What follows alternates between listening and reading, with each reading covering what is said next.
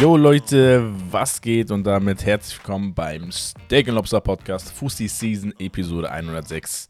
Hier erfahrt ihr wöchentlich alles rund um das aktuelle Fußballgeschehen, Transfer-News und natürlich jegliche Updates.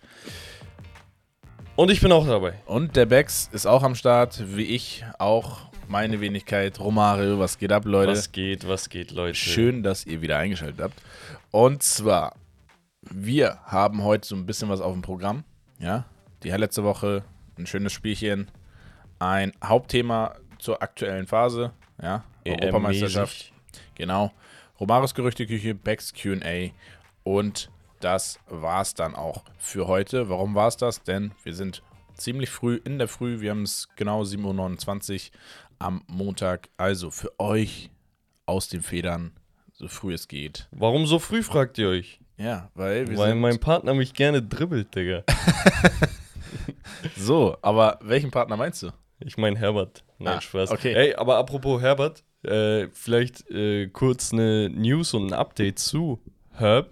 Vielleicht habt ihr es mitbekommen, wir hatten ja so eine Abstimmung äh, am Laufen über Sky bezüglich der Glanzparade, wo der Mhm. gute alte Herbert sich beworben hab, hat, ohne dass wir was davon wussten. So ein Dulli, er sagt einfach nicht Bescheid. Wir Ja, sagen, er wollte Alleingang machen. ich, wir denken, Bro, alles klar? Also- willst, willst du eine eigene Karriere starten? Es kann sein, dass ähm, in ein paar Wochen, also nach dem 18. Dezember, Herbert, wir verkünden, dass Herbert nicht mehr bei Signet was. Nee, auf jeden Fall, ähm, da kam er nicht nur unter die Top 3, Fünf, ja, das sowieso, einmal die engere Auswahl, ich glaube, fünf, sechs Leute waren da. Top 6, ja, genau. Äh, dann haben sie die Top 3 rausgefischt anhand der Stimmen, die abgegeben wurden. Mhm. Dort war er nicht auf dem dritten Platz, er war in der Top 2 und nicht Zweiter. Ah. Und deswegen, Herbert wurde Erster, Leute.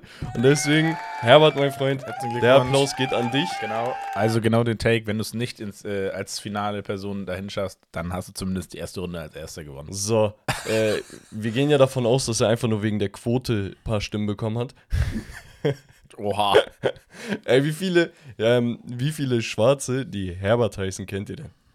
Also ich kenne nur einen und der ist ziemlich besonders. Nee, aber da gilt es natürlich auch ein riesen äh, Dankeschön an euch auszusprechen, Leute. Ähm, ihr habt da wie verrückt abgestimmt. Ich glaube insgesamt 5000 irgendwas Stimmen. glaub ich. Genau, Knapp äh, 6000. ist schon sehr, sehr krass. Äh, Herbert hat bestimmt die ganze Zeit für sich selbst abgestimmt. Äh, aber wer tut das nicht? Ja, man muss halt sagen, man konnte mehrmals abstimmen.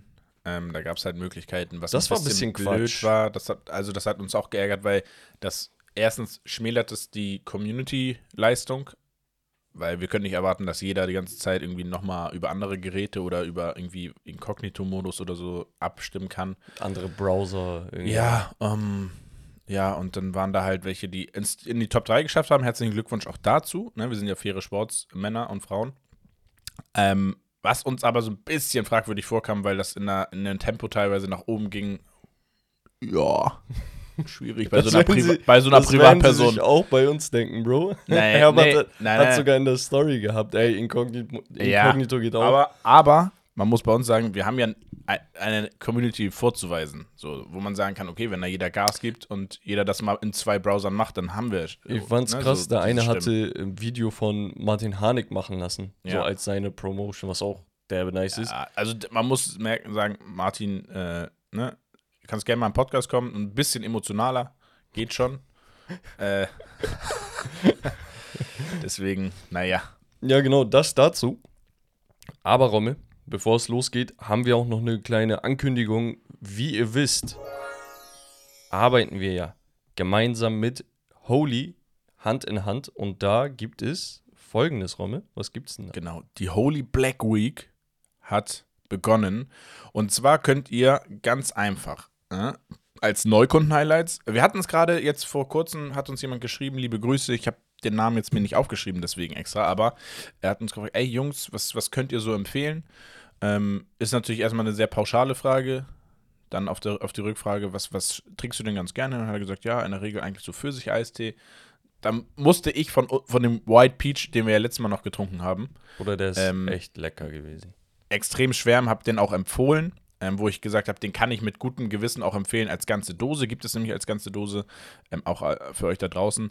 Und ähm, habe dann aber gesagt, ey, pass mal auf, ansonsten nimm gerne einfach mal bei Energy oder bei Eistee grundsätzlich die Starter Packs. Und genau die Starter Packs gibt es auch jetzt in dieser Black Week als Highlight, denn ihr bekommt alle drei Starter Probierboxen inklusive Shaker für nur 34,99 vor dem Code. Das bedeutet, mit unserem Code 29,99 mit Steak 5 bekommt ihr dreimal die Probiersets, einen Shaker ähm, und seid dann erstmal wahrscheinlich für, für einen Monat mindestens äh, ausgerüstet. Genau, aber das war es noch gar nicht. Holy hat auch jetzt ein Gewinnspiel am Start. Richtig. Und das ist das größte Gewinnspiel in der gesamten Holy-Geschichte tatsächlich. Ist schon crazy. Je 10 Euro Einkaufswert erhältst du automatisch ein Ticket. Das heißt, wenn du 20 Euro eingekauft hast, kriegst du zwei. Ja. Bei 30 drei und so weiter. Hauptgewinn ist ein Squad-Mobil. Ein ganzes Auto. Ja, Mann. Was auch richtig krass ist. Crazy. Fünfmal die PlayStation 5 mit Holy Skin. Zehnmal Holy Neon Sign. Und 100 Mal einen Holy-Gutschein im Wert von 100 Euro. Richtig Hammer. Wenn wir jetzt aber noch das Ganze ein bisschen ausschmücken möchten, dann haben wir hier nochmal die Geschmäcker am Start, die extra für die Black Week draußen sind. Limitiert okay? bis zum 28.11. Genau. Wir haben sie hier vor uns stehen, wir probieren sie auch. Das sind die Community Flavors. Das heißt, die wurden von der Community sozusagen auserwählt. Ja, Geschmack bis hin zum Design. Genau. Und äh, ich hatte Romme gesagt, ey, okay, wir haben schon ein Käffchen getrunken. Es ist 7.30 Uhr jetzt, 35. äh, aber wir müssen die Dinger auch selbst live probieren. Wir haben sie selber noch nicht ähm, schmecken dürfen. Aber Romme, du hast einmal den Wildberry Wolf. Ja, ich probiere jetzt mal ganz kurz. Den darfst du einmal probieren. Und ich habe den Wood Rough Wolf.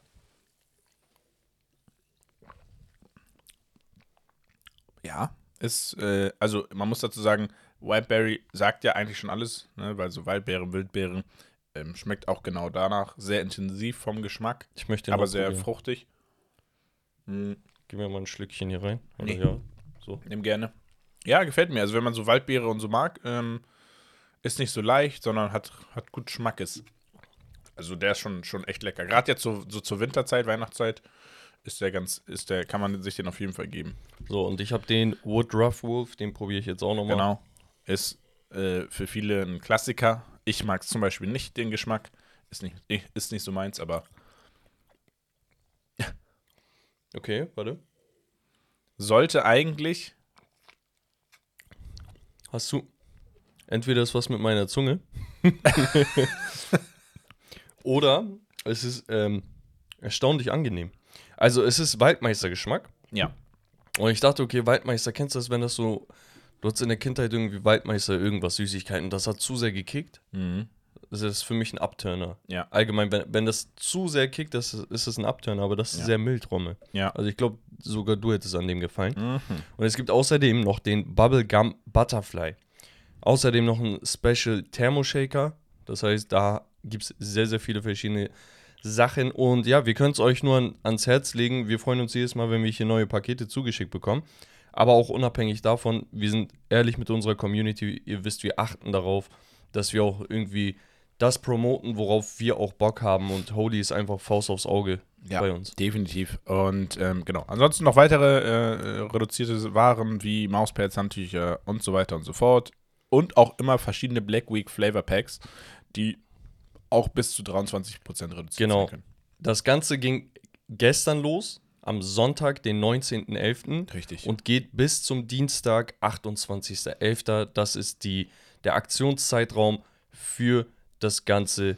genau. Und ansonsten, ja, wir hatten auch jemanden aus der Community, der sich den Holy Adventskalender bestellt hatte. Ja. Oder Adventkalender. Ähm, den könnt ihr auch gerne abchecken, wenn ihr Bock habt, jeden Tag irgendwas Neues auszuprobieren, ähm, bis hin zu Weihnachten. Definitiv. Genau, und vielleicht können wir sogar zu Weihnachten nochmal so irgendwie eine eigene Gewinnspiel, Gewinnaktion Ja, gerne. oder Also, sowas machen. Äh, wie gesagt, wenn ihr gebt, Bock auf sowas gebt- habt, um das zu testen. gebt natürlich. uns gerne mal ein Feedback, auch wenn ihr diese Probierpakete und so hattet, damit wir auch mal wissen, was, welche Geschmäcker mögt ihr vielleicht, dass man vielleicht auch explizit gewisse Geschmäcker verlosen kann oder ähnliches. Ähm, da müssen wir natürlich nochmal in Austausch gehen, aber ähm, ansonsten würden wir uns da auch nicht äh, vor scheuen, aus eigener Tasche da zu investieren Ja, für klar. euch. So, Yes. wie immer findet ihr alle Informationen in den Handles und Shownotes. Wie gesagt, Stake5, der Code, damit ihr 5 Euro sparen könnt und uns natürlich auch damit unterstützt. yes. Und damit kommen wir weiter. Und Romme, ich bin ehrlich, ja. das ist auch angenehm, mal nicht über Fußball zu reden. Also ja, klar, ist äh, unser, unser Kooperationspartner und sonst was, ne? Aber ja. ey, jetzt anderthalb Stunden Vollgas. Jetzt Äh, wir hatten aber eine Menge. So, also an, an einiges. Highlights äh, wird es uns nicht fehlen. Nee. Unter anderem so ein paar Trainer. ja. Diskussionen, Trainer, Diskussion, Sachen, Diskussion, Entscheidungen. Entlassung etc. pp. Ähm, ja, und zwar hatten wir in Osnabrück in der zweiten Bundesliga ja, schlecht gestartet, gefangen, aber jetzt wieder im, im Zirkel leider drinne. Und zwar ist es der VfL Osnabrück. Entlässt Schweinsteiger als Coach. Ist für mich absolut schon verständlich. Schade, dass es äh, nicht gepasst hat jetzt in diesem Jahr. Hat äh, Osnabrück jetzt zurück in die zweite Liga geführt. Aber wenn, wenn, wenn Leistung einfach nicht stimmt und das Team einfach nicht konstant äh, irgendwie sich integrieren kann in die zweite Bundesliga, dann ist das halt einfach der nächste Schritt. Genauso ist es, und das kam sehr, sehr, sehr überraschend für ganz, ganz viele. Aber es ist halt einfach auch irgendwie verständlich in der Grundlage. Und da wurde sich auch einvernehmlich äh, geeinigt. Union Berlin trennt sich von Urs Fischer. Wir haben letztens erst darüber geredet. Richtig. Das Einzige, wie ich mir das auch nur so erklären kann, na, natürlich sportlicher Erfolg, ne? Es Das ist keine absolut- Frage. Aber ich glaube halt, Urs hat bestimmt auch das Gespräch gesucht und gesagt, ey Leute, guck mal, ich würde gerne mehr geben, aber wir sind, ich weiß jetzt nicht, was der letzte Stand ist, die waren auf dem 18.. 18. Ja. 18. Platz. Ja, so, ich, ich dring nicht durch, lass nach einer Lösung schauen und dann Genau. einvernehmlich, Ich Handschlag drauf. Der Richtig. Typ hat alles gegeben, vor vier Jahren oder so erst aufgestiegen. Ich glaube, keine Ahnung, einmal zweistelliger Tabellenbereich, glaube Ja, ich. also knapp. ich, glaube, ich kann das wiedergeben. Irgendwie zwölfter Erste, oder so. er, also diese wurden Dritter in der zweiten Liga, sind in der Relegation aufgestiegen. Erste Saison Elfter, Neunter, Siebter, Vierter. Das ist Wahnsinn. Also, wie gesagt, wir haben oft darüber geredet, deswegen will ich das nicht äh, komplett nochmal ausrollen, aber Ich roll's nochmal. Nein, Spaß. Urs Fischer, geiler Typ, der hat Absolute- sich auf jeden Fall auch für andere Vereine damit beworben. Definitiv. Union Millionen an Geldern äh, in die Kassen gespült Ey, und, und, und. Die ne? haben den, die, er, er hat Union Berlin zu einem sensationellen Bundesliga-Verein gemacht. Ja, ja, ja. ne? Oder entwickelt. Also er, er allein natürlich nicht, aber das ist der Großteil seiner Arbeit. Deswegen hat er ein Riesenstanding bei den Fans. Ähm, ich glaube, wenn Union das schafft, nicht abzusteigen dieses Jahr, wovon ich ausgehe, einfach von der Qualität von der Mannschaft her, ähm, spätestens dann äh, hat auch der letzte Fan ihm verziehen. Und Ja. er wird immer in den Herzen bleiben. Also, was er da gemacht hat, ist einzigartig. Und aussichtslos ist es ja nicht. Also das Krasse ist halt, wenn du dir vor Augen führst, wie viele Vereine in der Bundesliga einfach nur dabei sind, ne, um sich hier über, über Wasser zu halten. Und du dann Union siehst, wie die Jahr für Jahr international spielen und jedes Mal sich steigern, ne? Von, von hier Conference auf Europa und danach Champions League. Das ist schon krass. Also, Ja. du hast da Teams wie, keine Ahnung, Augsburg, äh, ja, das war's. Nein, Spaß.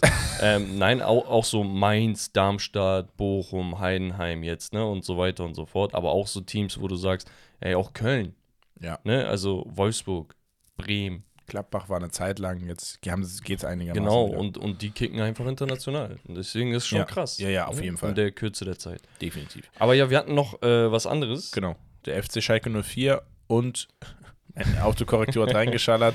Äh, es ist nicht Knöbel, sondern es ist Peter Knebel. Peter Knebel. Die trennen sich äh, im Sommer. Digga. Applaus. Warum Ja. Applaus? Warum, warum Applaus? Endlich hat er es eingesehen, Digga. Also, ich schwör's dir, ne? Schalker Fans, die, die sind gerade am Feiern, Bruder. Weil das kann doch nicht sein, dass Jahr für Jahr für Jahr, und ihr wisst, ich spreche gern über Schalke, weil die sehr, sehr viele Parallelen zum HSV hatten und haben. Nicht nur durch Farben. Genau. So. Digga, Jahr für Jahr kackt der Typ komplett rein. Komplett. Die Transferpolitik ist einfach so sehr zögerlich, so hier, hier Pflaster, Halb-. Pflasterpolitik. Ja, so. Pflasterpolitik. Du hast hier eine Schramme, einfach nur Pflaster drüber. Du hast eine fette äh, Narbe, einfach Pflaster drüber. Du hast ein, keine Ahnung, du wirst angeschossen, er wird auch da ein Pflaster drauf machen. Es ist einfach so dieses Unüberlegte, weißt du? So, du gibst Malik Chow ab Er und wer ist dein Ersatz? Ja, er, er hat so einen Erste-Hilfe-Kasten, da sind nur Pflaster drin. Ja, und deswegen, ich weiß nicht, hier Bilder abgegeben und vorne Ja. läuft gar nichts mehr. So, weißt du, also, das ist so Salazar. Du kannst halt auch nicht alles wegargumentieren mit einem sehr talentierten 17-Jährigen. So, Nein, das, geht ist halt auch. nicht. Also, der, der 17-Jährige wird auch nicht bleiben. Ja, un unabhängig davon, selbst wenn er bleiben würde, kannst du die Last nicht auf, auf so, einen, so einen jungen Spieler setzen. Es geht einfach Das darum, bei Schalke, es müssen irgendwann Köpfe rollen. Weißt du, was ich meine? Ja. Und du kannst einen Trainer feuern, nächsten einstellen. Trainer feuern, nächsten einstellen. Aber wenn das Jahr für Jahr für Jahr passiert und Schalke ist seit fünf Jahren up and down. Weißt du? Okay, okay, nagelt mich da nicht fest.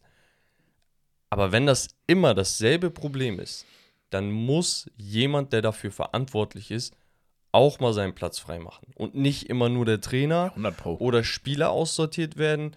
Und äh, hier, die sagen doch immer Malocha und sonst was so. Ganz ehrlich, du kannst nur bis zu einem gewissen Grad dich abackern. Irgendwo musst du halt die Kaderqualität oder eine Identität, eine Spielphilosophie, ein Spielwitz erkennbar sein. Ja, also gerade im Profifußball muss man halt sagen, es geht halt viel tiefer als nur von Kader bis hin zum Trainer, sondern alles, der ganze Stuff drumherum, die ganze Philosophie, das ganze, das ganze Gefüge an sich muss stimmen. Ja, auch weil einfach Thema Kommunikation und so weiter und so fort. Also es sind viele weitere Faktoren einfach ein großer Einfluss äh, oder haben einen großen Einfluss auf, auf die Leistung einer Mannschaft am Ende des Tages, ähm, die gar nicht so augenscheinlich ersichtlich sind für uns Fans von draußen. Ja. So, und das ist halt einfach ein Punkt. Mich frag, ich frage mich halt, macht es Sinn, jetzt erst zum Sommer, bis zum Sommer zu warten und die Saison irgendwie einigermaßen rumzukriegen? Oder ob es vielleicht auch hätte schon früher passieren können. Allerdings ist, glaube ich, sein Posten jetzt kein Posten, den du eben mal so wie so einen Nee, neuen Trainer bele- besetzen kannst. Ähm, deswegen finde ich es auch gut. Ähm, hätte Oder schon mal ein richtiger Schritt. vorher gewünscht.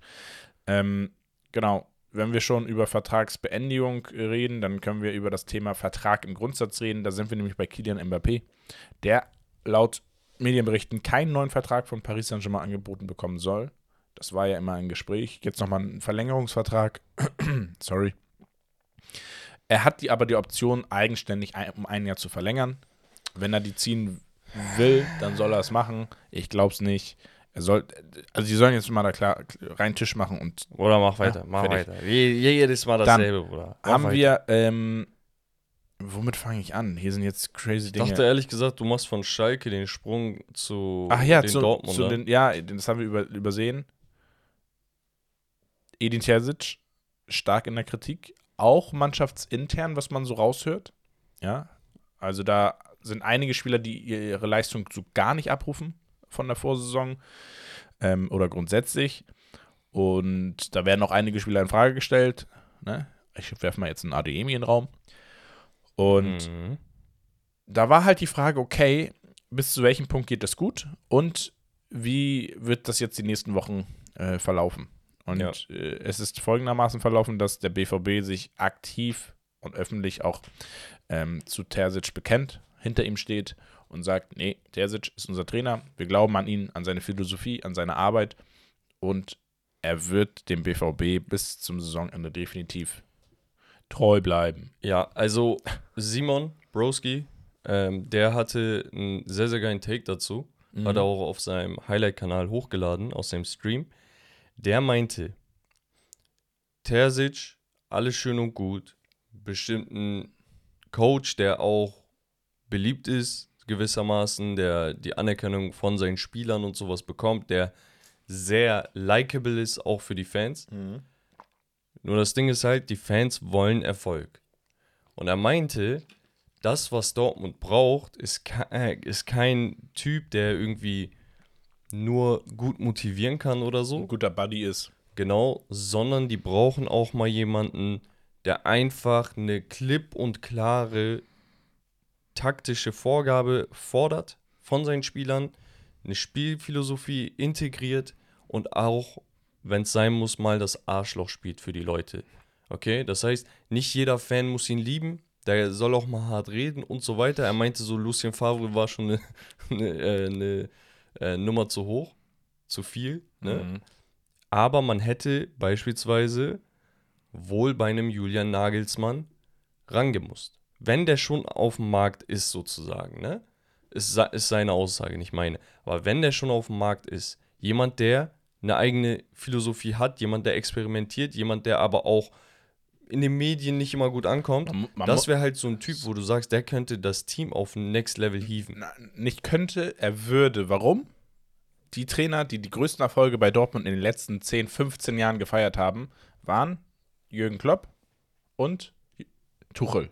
Ja. Und das sind genau diese Charaktere. Genauso Genau diese das. Typen, die können menschlich, aber die können auch wirklich Feuer geben und sagen, ey, Jungs, so, so, so, ich habe eine Philosophie, wer da nicht mitzieht, bab, weg. So. Genau. Und die werden dann mitziehen. So, die brauchen das einfach. So, der eine ist halt sympathischer dabei, Genau. der andere weniger. Es ist aber halt- das ist egal. Genau. Die Frage stellt sich mir jetzt, ist das Nagelsmann-Projekt bei Deutschland ein langfristiges oder ist es jetzt erstmal ein reines EM, äh, eine eine EM-Mission? Wird Deutschland ihn nach einer erfolgreichen EM gehen lassen? Wird Deutschland ihn nach einer nicht erfolgreichen EM gehen lassen? Auch da haben wir wieder Fragezeichen. Kommen wir später Aber, bestimmt noch zu. Ähm, wir müssen da ganz klar sagen, dass, das ist, glaube ich, die Meinung von uns beiden. Julian Nagelsmann beim BVB wäre herausragend. Und Broski meinte auch noch, das wäre halt so, es geht nicht um Storyline oder so, aber es wäre halt der Move, wo du sagst, okay, Nagelsmann wäre Feuer und Flamme dafür, dass er sagt Redemption Move und ich hau alles raus, um die Bayern irgendwie zu ärgern und einen Streich zu spielen. Es Ja. geht nicht nur um Bayern, versteht, versteht die Lage nicht falsch, ne? Dortmund ist aktuell Fünfter. Sie haben aus elf Spielen nur, in Anführungsstrichen, sechs Spiele gewonnen. Drei Unentschieden, zwei Niederlagen. Die Meisterschaft ist eigentlich schon abgeschminkt. Also Ja, zehn, ja. zehn Punkte hinterm Tabellenführer nach nur elf Spieltagen ist schon geisteskrank. Ja. Ne? Und man spielt um die Champions League, deswegen ist es nicht so dramatisch. Aber es ist nicht. Du, wa, wa, was ist denn Dortmund gerade? Du, kann, ja, du kannst ja nicht davon äh, aus einer Saison kommen, wo du am letzten Spieltag die Meisterschaft so aus der Hand gegeben hast und dann darüber reden, dass du 10 Punkte Abstand schon nach äh, So, und- und 12, 13 Und Spieltagen das Ding hast. ist halt, schaust du dir die Mannschaft an, da hast du bei ganz, ganz vielen Spielern ein dickes Fragezeichen dahinter und Extrem. weißt nicht, wo die Entwicklung hingeht, weil wer ist denn gerade ein Lichtblick? Keiner. Ja, Julian Br Brandt, Brandt, und ja. Kobel. und Kobel und vielleicht nochmal ein Donny Malen. So. Sebastian Aller anscheinend wegen seiner äh, Erkrankung und sonst was so. Nicht letztes Jahr. Rückrunde war er geil, dieses Jahr wieder so ein bisschen äh, hinterher. Man merkt das, ne? Fitnessmäßig. Ähm, keine Ahnung. Füllkrug ist halt, haben wir letztens thematisiert, ist ein Bemüht. solider Ja. Stürmer, aber jetzt nicht der Typ, der dich rettet.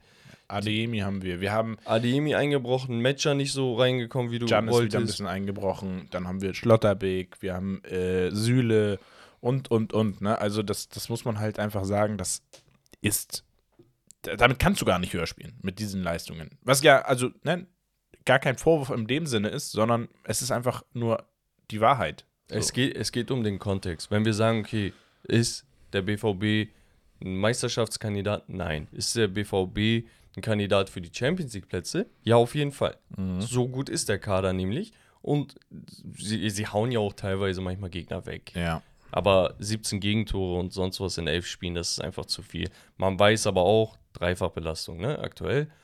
Äh, deswegen, ja, kann man das vielleicht, ja, ich will es nicht ignorieren, aber man muss das nicht an die ganz, ganz große Glocke hängen, weil die Saison ist jetzt schon durch.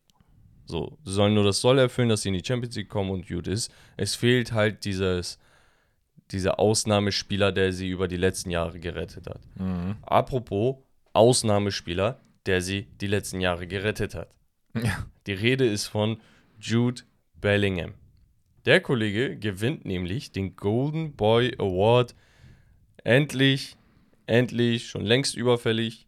Er ist auf einem guten Wege in die Top 5 des Ballon d'Ors für das kommende Jahr zu kommen. Mhm. Deswegen, äh, Golden Boy ist jetzt so nebenbei Award jetzt. Das ist gar nicht sein Fokus gerade. Nee. Weißt du, was ich mein? Sein Fokus wieder gesund zu werden. Aber natürlich sehr, sehr geil. Ähm, Gratulation. Ah, dazu hatte ich eigentlich äh, später notiert, aber äh, da kam bei Spotify, Leute, könnt ihr jedes Mal eure Takes und Fragen oder einfach auch Kommentare zum Podcast zu der jeweiligen Folge hinterlassen. Und da hat der liebe Okan geschrieben, hat Bex schon mal erwähnt, dass er von Anfang an gesagt hat, dass Bellingham einer der Top 3 Mittelfeldspieler ist. Oh, Smiley, Fragezeichen. ja, also das Ding ist, das könnte jetzt dein Take werden. Genauso wie ich einen Take habe, der auch schon. Bleib mal erstmal bei meinem, gib mal erstmal meine ja, ja, ja, Lorbeeren. ja, klar. Ach, ist übrigens auch noch, habe ich gar nicht reingeschrieben in die Highlights letzte Woche. Ist, ist da zu meinem Take, Okay, okay, Ja, ja. okay. soll ich sagen? Ah, ja, ist- Ja, Ich okay. dachte, du gibst mir mehr Lorbeeren, aber ist okay. Ja, nee, ich finde den Take, ich finde den Take sehr gut. Guck mal, ganz kurz. Ich meinte vor der Saison, vor der Saison, als Bellingham die Saison bei Dortmund noch war, ich glaube gegen Ende und sonst was, Mhm. ich meinte, Bellingham ist für mich, Stand jetzt, das war vor über einem halben Jahr, ein Top 3 Mittelfeldspieler der Welt. Und ich meinte De Bruyne sowieso, ich meinte Bellingham und dann meinte ich, glaube ich, Modric oder sowas, ne? Aber dritte Person war mir egal. Da kann jemand kommen sagen Gündogan, da kann jemand kommen sagen Rodri, auf jeden Fall. Äh, oder kann jemand kommen sagen Bru- Bruno Fernandes, was auch immer, ist mir egal. Es ging mir darum, KDB, goated, Mhm. Bellingham dahinter. Weil sein Impact mehr ist als nur der Impact für eine Position. Sechser, er kann abräumen. Achter, er ist Box-to-Box. Zehner, er ist der Spielmacher und jemand, der den Strafraum füllt. Stürmer ist der Stürmer, Bruder. Aber er spielt halt, er wird auf eine Position aufgestellt, macht aber drei, vier verschiedene Aufgaben und das schon vor einem halben Jahr. Der spielt bei der englischen Nazio im Fußball, wo du dir denkst, Bruder, der ist wie alt 20 und der ist schon Leader. Ja. Weißt du, was ich meine? Und deswegen war das für mich klar und da kamen Kommentare direkt. Ihr kennt das Internet. Bam, bam, bam, bam. Was mit dem? Oh, was labert der? Uh, ey, geh Golf gucken. Bruder, ihr guckt jetzt Golf. Ihr guckt Golf. Ja, von Golf wieder zurück zum Fußball. Und zwar, ähm, ja, zu, zu einer. Was war jetzt dein Take? Was? Du meinst doch, du hast einen. Ach so, ja, äh, Carlo Angelotti soll doch verlängern, angeblich, bei Real Madrid. Also sie versuchen jetzt äh, zu verlängern. Hm. Und Das wär wie gesagt, wild. Ja, wer halt nicht wusste, ich habe sein Buch gelesen. Was? Ja, von Carlo Angelotti. Kann Hä? ich nur empfehlen. Ist richtig gut. Ist es gut? Ja, es ist heftig. Krass, Digga. So, also, Ich glaube, du bist der Erste, von dem ich das höre, dass er das Buch gelesen hat. ja, deswegen. Ich wollte es, ne, für die, die es noch nicht wussten. Aber ich habe schon komischerweise hundertmal gehört, dass es jemand gesagt hat. Ja, keine Ahnung. Es scheint ein sehr beliebtes Buch zu sein. Auf jeden Fall, Digga. Auf jeden Fall. Bei dir, Digga. ja. Und äh, wir gehen äh, von, von Verlängerung zu Verletzung. VV, weißt du? Boah, nee, Digga, das ist doch keine Überleitung. VVV, jetzt doch. VVV. Wegen Vinicius Junior. Ja, okay, den gebe ich dir noch, aber. Üff, Habe ich mich nochmal gerettet. Der kam auch jetzt spontan. Ah, Digga. Und zwar, äh, Vinicius Junior verletzt sich bei der Länderspielpause äh, im Spiel von Brasilien und wird voraussichtlich bis Februar 2024 ausfallen. Da erweitert sich die Liste der Verletzten bei Real Madrid, weil auch ein Kamavinga sich verletzt hat und auch bis zum Jahreswechsel, auch bis Februar, Januar, Februar ausfallen wird. Und dann haben wir eine große Verletzung, die ja allen ein bisschen Sorge bereiten sollte. Beim direkten Konkurrenten. Genau, vom FC Barcelona. Barcelona. Legende, auch ein Golden Boy Award Winner. Ja. Gavi mit einem Kreuzbandriss in der Länderspielpause. Als er mit Spanien unterwegs war, er reißt sich halt das Kreuzband. Wird jetzt sechs bis acht Monate fehlen. Heißt im Umkehrschluss, könnte eng werden mit der EM. Die findet ja, keine Ahnung, im Juni statt oder Ende. Ja, Anfang Juni, Anfang Genau. Mitte Juni. Und deswegen, man muss halt sagen, wir haben jetzt also eigentlich genau sechs Monate Zeit. So. Er hat Dezember, Januar, Februar, März, April, Mai, Juni. Naja, sieben Monate. Das heißt, er ist genau zwischen diesen sechs bis acht Monaten. Ich gehe davon aus, er würde es gesundheitlich schaffen. Frage ist, nimmst du ihn mit? Ist die Frage, nimmst du ihn mit? Ist er dann schon so fit? Und hast du wirklich den Bedarf, ihn als Spieler dann mit der Vorgeschichte äh, mitzunehmen? Oder hat sich bis dahin schon wieder irgendjemand etabliert, dass du sagst, nee, okay, pass auf, ich will es dir nicht antun? Oder du nimmst ihn einfach mit, dass du sagst, ey, I appreciate uh, your Leistung. Ähm, ähm, und du kommst mit in Kader, ich werde dich aber nicht aktiv als Sta Starter. Äh, ja, aber dann denke ich mir, nimmst du lieber einen Typen mit, der wirklich vielleicht auch einen Impact hat. Also du nimmst einen Gavi nicht mit, damit er zuschaut. Nein, weißt aber so? den kannst du ja trotzdem dann vielleicht schon mal ab, ab und zu nochmal in der 70. bringen oder so. Guck mal, wenn es heißt sechs bis acht Monate, dann beginnt er im Idealfall nach fünf Monaten, sechs Monaten seine Reha. Ja. Also, dass er die Reha zu Ende bringt, dass er so bei 70, 80 Prozent trainieren kann. Erzählt das ein Aaron Rodgers. So. aus dem Football, ne? Sorry. Ja, äh, aber. ja, nee, es geht darum, kann der Kollege kommen und Leistung bringen? Kann er überhaupt mittrainieren auf dem Niveau? Weil da gehst du nochmal richtig hart ran. Du wirst noch die letzten, letzten Testspiele mitspielen. Da wird sich der ein oder andere Spieler auch nochmal ähm, bemühen, seinen Platz zu bekommen. Und am Ende des Tages, wir reden hier nicht von seinem fußballerischen Können, da ist er absolut gesetzt, das ist mhm. gar keine Frage. Aber wenn er nicht fit ist, dann bringt er mir auch bei der EM nichts. Ja. Vor allem nicht bei diesem Mittelfeld, wo, wo du eh sagst, ey, da sind echt genug Spieler eigentlich. Ist das, halt traurig. Das, das, stimmt, ja. Aber muss man sich dann halt auch eingestehen. Ja. Wir hatten dann noch eine Sache aus England, Trommel. Richtig. Was und ist da passiert?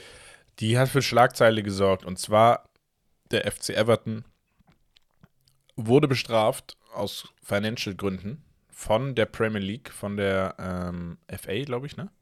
Ja und äh, hat einen direkten Punkteabzug bekommen in Höhe von 10 Punkten, der ursprünglich bei geplanten 15 lag. Aber es wurden dann doch nur 10 abgezogen. Und jetzt kommt das zweite Aber. Aber es drohen neun weitere. Ja. Und so. guck mal, die schulden wohl einigen Mannschaften Geld wegen Transfers und und und. Mhm. Die schon seit Jahren überfällig sind. Ja. Kann ich es nachvollziehen? Ja. Klar. Ist halt Den absolut Moment. eine Scheißsituation für Everton, weil sie endlich mal nach Ewigkeiten so ein bisschen Form angenommen haben, dass du sagst, okay, die können, keine Ahnung, aus vier Spielen können die mal sieben Punkte rausholen, weil es die letzten Jahre auf jeden Fall nicht der Fall war. Ja. Ne? Ähm, dass die jetzt so bestraft werden, ist richtig. Zeitpunkt Unrichtig. Weiß ich nicht, ob es unrichtig ist, wenn es jetzt raus, also wenn es rausgekommen ist und die Ermittlungen haben das jetzt so ergeben und das ist rechtlich gesehen die Konsequenz, Gut, dann musst du halt danach tanzen. Ja, es ist immer die noch Frage, besser als jetzt letztes Jahr mit Juve zum Saisonende oder nach der Saison nochmal zu sagen, kurz vorher so, nee, ihr seid doch nicht so, in der Europa so. League oder Conference League. Am Ende des Tages ist es halt ein Thema, was jetzt natürlich für so ein bisschen Schlagzeilen nochmal extra sorgt. Warum? Wir haben halt einfach auch Vereine in England, die auch das Thema Financial Fairplay einfach äh, ein bisschen fraglich umgangen haben vielleicht oder grundsätzlich da in der Schussbahn sein sollen, die aber nicht bestraft wurden bis jetzt. So, und da kommen wir zum eigentlichen Thema. Richtig. Da haben wir den Sieger schlechthin, Manchester City, mhm. ganz weit vorne, wo, wo man sich Fragen stellt, okay, ey, seit Jahren, die gehen ja aus, wie sie wollen. Und dieses Financial Fair Play, wir wissen, man kann es umgehen, das ist eh nur Bluff. Aber warum wird ein Verein wie Everton zügiger bestraft als ein Team wie Chelsea oder Manchester City? Die ja eine Geldstrafe nur zahlen mussten damals. So, genau. Und ja, ich verstehe es nicht. Ich verstehe es schon. Am Ende Money Talks, seien wir ehrlich. Ja, ist so. Irgendwie, Guck, entweder hast du irgendwelche Connections aufgrund deines Geldes oder du hast bessere, ähm, bessere Beziehungen aufgrund deines Geldes. Jetzt fragt ihr Beziehung wo, wo, zu wem? Ja, natürlich zu, zur FA. Wenn du das Team bist, das das meiste Geld einspielt, das gerade ein Triple geholt hat, das den ganzen Fokus auf England richtet, so glorreich und äh, ruhmreich Absolut. und sonst was, dann, dann bist du wichtiger also, als ein verdammtes Everton, was in der Irrelevanz so, seit Jahren ist. Und das sind, da, da kommen wir aber halt wieder hin, wo wir vor 30, 40 Jahren im Fußball waren. Dass einfach sehr starker Einfluss äh, von Teams es oder es sehr starken Einfluss gegeben hat von Teams. Einfach auf die Politik des Fußballs. Ja. Ähm, und eigentlich haben wir mit Financial Fair Play etc. uns ja dahin bewegt, dass wir sagen, naja, wir wollen klare Regeln setzen und wir wollen strikt vorgehen gegen Teams, die, die diese nicht beachten. Da dann aber entsprechend nicht gleichwertig zu bestrafen, ähm, ist halt eine absolute Katastrophe. Ja, also ich fasse nochmal zusammen. Everton hat aufgrund von Schulden, Schulden, Financial Fair Play, die haben über 125 Millionen oder so Minus gehabt und so weiter und mhm. so fort, haben sie 10 Punkte Abzug bekommen. Einige sagen, ja, 12 oder mehr waren auch noch äh, die Rede von. Ja. Und auf der anderen Seite hat beispielsweise ein Manchester City mutmaßlich 115 Verstöße gegen das Financial Fair Play gemacht mhm. und bislang keine Strafe bekommen, die irgendwie Richtung Punktabzug geht oder andere Dinge. Chelsea ähnlich, da weiß ich die genaue Anzahl nicht. Fakt ist, Everton wurde bestraft, wurde da jetzt nur vorgelegt oder bleibt es dabei? Es könnte tatsächlich zu einem Super-GAU kommen, dass man sagt, weil davon ist die Rede, das mhm. sind nicht meine Worte, eventueller Zwangsabstieg Sorry. der beiden Giganten. Chelsea nie, und Man City. Nie, niemals. Niemals, Bruder. Als ob die das machen. Die machen doch nicht ihre eigene Liga komplett, die ganzen TV-Gelder etc., die machen das doch nicht einfach so kaputt. Ja. Es, also, es, mich stört einfach nur, dass sie nach zweierlei Ma Maß gemessen wird. Ja, definitiv. Weißt du, also wenn es jetzt ein Burnmouth wäre, wo du sagst, ja, die haben 15 Regelverstöße gehabt, Digga, die, du hättest den direkt 6, 7, 8 Punkte abgezogen, hättest den äh, 30 Millionen oder sonst was eine Strafe reingehauen und würdest sagen, ja, jetzt sehen wir, wie ihr klarkommt. Mhm. Und bei einem City oder Chelsea, wo du weißt, da sitzen reiche Leute dahinter, ähm, wird es halt nur so eine Geldstrafe sein, wo du weißt, das juckt sie nicht mal im Ansatz. Nein. Gar nicht. Das ist halt, das ist, ja. Bullshit, aber was willst du machen? Ja. So läuft das halt, ne, im ja. Fußball, im, äh, im korrupten Fußball leider. Yes. Wir, lass uns weitermachen. Wir gucken uns nämlich mal an. Wir hatten ja Länderspielpause. Und die letzten EM-Qualifikationsspiele standen vor der Tür. Ja. Heute haben wir auch noch, glaube ich, welche. So die allerletzten. Aber im Groben stehen schon die meisten EM-Teilnehmer fest bis auf die Playoff-Kandidaten. Und wir haben auch einige Teams, die es erneut oder überraschend nicht geschafft haben, sich direkt zu qualifizieren oder sich auch gar nicht zu qualifizieren. Ähm, mit äh, herausragenden Spielern. Und ja, wir gucken uns das mal an, was, was so los war. Ergebnisse im vielleicht Schnelldurchlauf, was Interessantes. Äh, ja, Bulgarien, Ungarn 2-2. Spanien gewinnt in Zypern 3 1. Österreich dies Jahr geschafft haben mit 2 zu 0. Überraschend, Aserbaidschan gewinnt 3 zu 0 gegen Schweden. Oh, Wahnsinn. Und äh, hatten eine Ausgangssituation, wo sie, glaube ich, es noch in die Relegation am letzten Spieltag hätten schaffen können. Ähm, Georgien, Schottland 2 zu 2, Liechtenstein, Portugal 0 zu 2, Luxemburg gewinnt 4 zu 1 gegen Bosnien. Mhm. Also ich habe es hier gerade nicht chronologisch die Ergebnisse, weil das Spiel war jetzt zuletzt in der Portugal-Gruppe zum Beispiel. Slowakei gewinnt 4 zu 2 gegen Island, Montenegro 2-0 gegen Litauen. Was haben wir noch? Dänemark gewinnt gegen Slowenien 2 zu 1, Polen gegen Tschechien 1 zu 1. Damit hat Polen auch nicht geschafft, sich, glaube ich, direkt zu qualifizieren. Muss mhm. auch in die Relegation. England gewinnt 2-0 gegen Malta, Italien 5 zu 2 Sieg gegen Nordmazedonien. Die standen auch noch so auf der Kippe. Italien hatte ja damals in der, was war das, WM-Quali gegen Nordmazedonien verloren. Richtig. Oder? Ja. Das war auch krass. In diesem Vierer-Playoff-Dingens mhm. mit der Türkei und Portugal, wo wir auch im Stadion waren. Ja. Ja, jetzt äh, Redemption 5-2, nicht schlecht. Äh, Armenien, Wales 1-1, Weißrussland, Andorra 1-0. Kroatien gewinnt 2-0 gegen Lettland. Die sind jetzt Tabellenzweiter äh, in, in der ja, guten Position für den zweiten Spot. Die Türkei ist damit erster und punktetechnisch auch nicht mehr einzuholen. Die waren ja aber schon qualifiziert. Rumänien gewinnt 2-1 gegen Israel. 1-1 Schweiz-Kosovo. Dann hatten wir die Niederlande gegen Irland 1-0. Ich glaube, da hatte Weghorst das Tor gemacht. Ja, wichtig auch für die, Niederland die Niederländer, ähm, die eigentlich jetzt so gut wie auch qualifiziert sind. Ja, dann ja. hatten wir Frankreich gegen Gibraltar mit dem höchsten EM-Qualifikationsspiel der Geschichte ein sage und schreibe 14-0 gegen Gibraltar, die nach keine Ahnung wie viele Minuten schon in Unterzahl waren. Ich glaube 18 Sehr- oder so. Genau, sehr, sehr früh schon in Unterzahl. Ja, da durfte jeder. Äh, Giroud mit einem Fallrückzieher. Ähm, der Mann für die schönen Tore. Ja. Und ja, sonst die üblichen Kandidaten. Ne? Ähm, ich glaube, Zaire Emery äh, verletzungsbedingt raus. Der hatte Tor gemacht und Ja, musste wird dann. auch ausfallen. Auch Verdacht auf eine größere Verletzung. Genau, das ist halt ein bisschen traurig. Dann Hattest hat, du- ja. Achso, hattest du alle Spiele schon genannt? Äh, nee. Ich hätte noch so Belgien, Aserbaidschan zum Beispiel. Ja, da komme ich gerade noch. Okay, ja. Äh, genau. Bulgarien, Serbien 2-2, Ah, Ungarn 3-1 gegen Montenegro. Die Ungarn haben sich auch echt gut geschlagen, muss ich sagen. Äh, Ungarn ist ein äh, gutes Team geworden. Also man muss sagen, ein sehr unangenehmer Gegner, aber äh, die auch immer wieder offensiv für äh, Aufsehen erregen. Ja, Und und ja, Soboslai immer in Topform. Also wenn er für die Nationalmannschaft spielt, man merkt, dass das ganze Spiel auf ihn ausgerichtet ist und das tut ihm richtig keine gut. Niederlage in, in, in der Gruppe. Das ist echt Wahnsinn. Ähm, Schweden 2-0 gegen Estland. Äh, Belgien 5-0 gegen Aserbaidschan. Was ich, was ich krass finde, weil. Big Rum. ja, also Big Rum. Is back. Äh, der- meinst du Dings? Stormzy? Naja. Romelu Lukaku äh, mit einer herausragenden Leistung, mit einem Viererpack in der ersten Halbzeit. Ich glaube, in 39 Minuten hat er vier Dinger gemacht. Crazy. Crazy.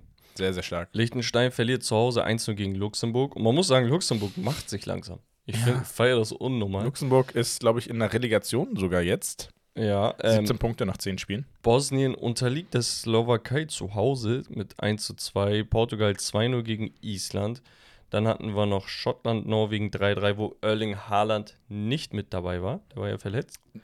Ja, aber ja, Ja, Spanien 3-1 gegen Georgien. genau. Wir können ja vielleicht nochmal ähm, Tabellenkonstellation, gehen wir im Hauptthema nochmal drauf ein, wie das aussieht. Und dann hatten wir ja noch die deutsche Nationalmannschaft. Wollen wir das Thema aufmachen? Da sind die Wir müssen Fans, das Thema aufmachen. Guck mal, die, die Zuhörer wollen das hören. Ja. Aber ihr werdet nicht hören wollen, was ich sage. Okay, vielleicht ein bisschen, aber danach werdet ihr es bereuen. Ja, hau mal raus. Wir hatten Deutschland gegen Türkei oder einige haben gesagt Türkei gegen Deutschland. Aufgrund der Zuschauer. Okay, fangen wir damit an. Wie war die Atmosphäre? Die Atmosphäre Wurde medial hochgepusht. Ein, die Atmosphäre war von vornherein ein wenig angespannt. Warum? Ja, die aktuelle Situation auf der Welt, die Politik und so weiter und so fort. Was ist passiert? Genau zur selben Zeit ist Erdogan mit Olaf Scholz, die schnacken, ja, ihr müsst so machen, die anderen sagen, wir machen aber so, bla bla, hinher. Leute sind sowieso schon giftig, ne, wenn es um Politik geht. Das nur beiseite. Es ist ein Freundschaftsspiel. Wir feiern die deutsch-türkische Freundschaft. Darum geht's. Kommst du ins Stadion an, die ganzen Fans freuen sich, geile Atmosphäre. Im Vorfeld, die Leute waren richtig gut drauf. Alle. Deutsche, Türken, äh, alle. So, jetzt kommen die deutschen Spieler raus, werden ausgepfiffen. Vereinzelt. Werden ausgepfiffen aber. Teilweise natürlich von den Auswärtsfans, von den Türken, teilweise aber auch von dem Unmut wahrscheinlich, der sich einfach unter den deutschen Fans breit macht. Okay, ist ja nicht so dramatisch. Jetzt hat man aber relativ früh gemerkt, die Türken sind einfach lauter. Da habe ich auch schon bei diesen Gala-Bayern-Spielen das überall in den Kommentaren lesen können. Das ist doch keine Atmosphäre, das ist doch kein äh, Fußball, da wird nur gepfiffen. Wenn das für euch Atmosphäre ist, dann so und so. Äh, die, voll peinlich, die spielen in München, ne? also Gala Bayern, die spielen in München, obwohl sie hier aus Deutschland kommen, die ganzen Fans und äh, sind nur am Welle machen und dies und das, wenn es euch nicht gefällt. Kennst du das? Wenn, wenn ein Satz so ja. anfängt. Dann denke ich mir, ey Leute, entspannt euch ein bisschen. Nur weil die Atmosphäre, die Fußballatmosphäre in Deutschland anders gelebt wird als irgendwo anders auf dem Globus, heißt das nicht, dass die, die, dass die Fans nicht machen dürfen, was sie wollen. Solange das friedlich ist, haben sie ein Recht darauf, 90 Minuten lang auch dich auszupfeifen. Auch wenn das in, bei dir zu Hause in Berlin ist. Da müssen deine Fans lauter sein. Wo ich den Leuten recht gebe, ist, Die türkischen Fans sollten respektvoll mit der deutschen Nationalhymne umgehen. Das heißt, wenn die Hymne gespielt wird, egal ob das die türkische, äh, deutsche ist oder was auch immer, Bro, zeig ein bisschen Respekt. Aber So. es gab im Nachhinein auch ein Video bei der Nationalmann äh, Nationalhymne, wo man keine Pfiffe gehört hat. So, das beiseite. Kommen wir zur Leistung.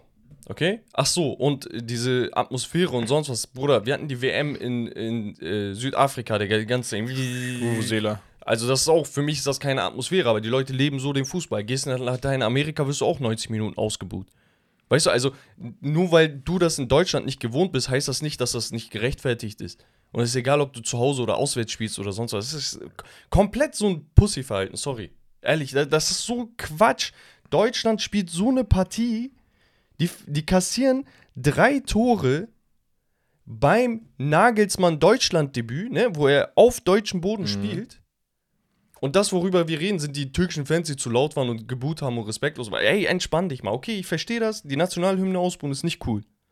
Aber unabhängig davon, lass uns mal auf den Fußball konzentrieren. So, kommen wir auf den Rasen. Deutschland legt los. Mit Kai Havertz auf der LV. Ich dachte erstmal, ich habe es falsch gelesen. Ah, ich feiere das. Ich hab's gefeiert irgendwie im Nachhinein. Und der Kollege, du kriegst ihn aus dem Sturm, aber den Stürmer nicht aus ihm. er macht relativ früh den Führungstreffer. Danach Deutschland immer engagiert, gerade besonders über Leroy Sané, der rechts äh, außen spielen durfte, aber halt als Verteidiger. So. Mhm. Gewagtes Experiment. Kann man machen, muss man nicht machen, aber sei mal dahingestellt. Was danach passiert ist, Spritzigkeit bei den Türken, Aggressivität in den Zweikämpfen, mehr Engagement, mehr Wille, in Anführungsstrichen, denn das hat Nagelsmann auch wörtlich so gesagt. Was passiert? Bardakce mit einem langen Ball, der sowieso auch hinten alles abgesägt hat. Langer Ball auf wen? Auf den Linksverteidiger Ferdi Kadıoğlu und ich sag's euch immer wieder, Leute, merkt euch seinen Namen. Der Typ wird nächstes, übernächstes Jahr wechseln und in Europa für Furore sorgen. 24 Jahre, Holl in Holland ausgebildet, war bei der U-Nazio von Holland, hat sich für die Türkei entschieden, kann kein Wort Türkisch.